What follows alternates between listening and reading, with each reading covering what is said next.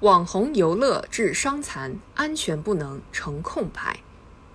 近年来，攀岩、蹦床。晃桥、蹦极等新兴网红游乐项目在年轻人甚至儿童中颇受欢迎，但存在的安全风险不容小觑，引发的伤害、纠纷案件逐年上升。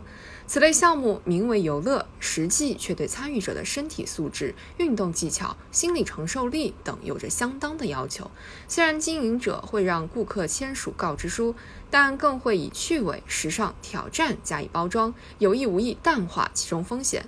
许多消费者。是以游玩的心态参加，常常不看密密麻麻的商家免责条款，危险隐患就此埋下。因玩刺激不慎跌落摔伤，导致伤残不时发生，严重后果令当事人追悔莫及。在市场乱象的背后，新兴游乐项目行业标准缺失，几乎没有准入门槛，引人关注。目前，行政管理部门对此类经营场所没有特殊资质要求，经营者只要取得工商营业执照就可开张。设施多为自行设计建造，承载人数、安全标准都是空白，没有专业检查和验收。硬件未必硬气，软件更显疲软。按说，特殊玩法应由专业教练指导练习，什么动作可以做，什么动作需禁止，不仅要讲明白，更要做好辅助保护，以防不测。万一发生意外，更应有应急救援措施。但实际情况常常是，许多场馆缺乏专业指导，更谈不上妥善防护。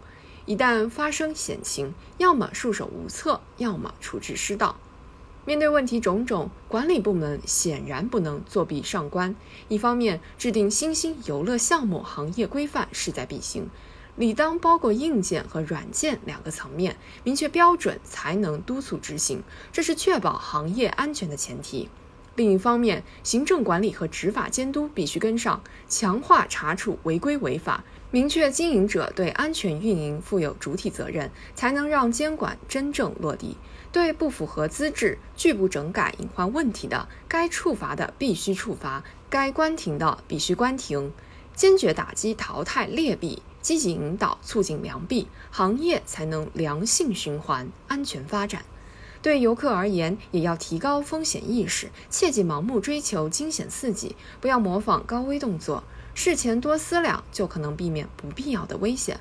无论玩什么，都要对自己和家人的安全负责，这才是最重要的。新兴不能成为规范缺失的托词，游乐不能成为风险隐患的藏身处。积极补短板，努力堵漏洞，才能确保高高兴兴去玩，平平安安回家。